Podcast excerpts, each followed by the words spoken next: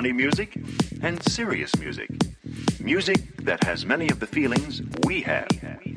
So get your instruments and come along with me. Let's put some of our feelings into music. We will use rhythm sticks, a drum, a triangle, and tone blocks. If you have these instruments, get them and be ready to play them.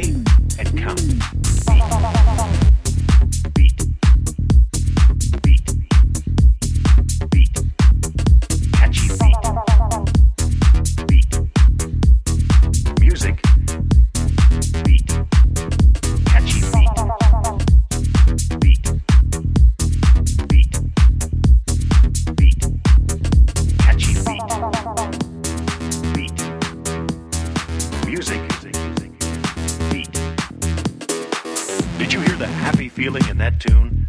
You know that feeling, don't you? It's the feeling you have when something good happens to you. The feeling that comes when you have a wonderful time with your very best friend. Or when you receive an invitation to a party, party, party. It's the feeling you get on a bright, sunny day when everything is going your way. It's the feeling that puts a bounce into your walk, a gleam in your eye, the feeling that makes you want to hop or leap or fly.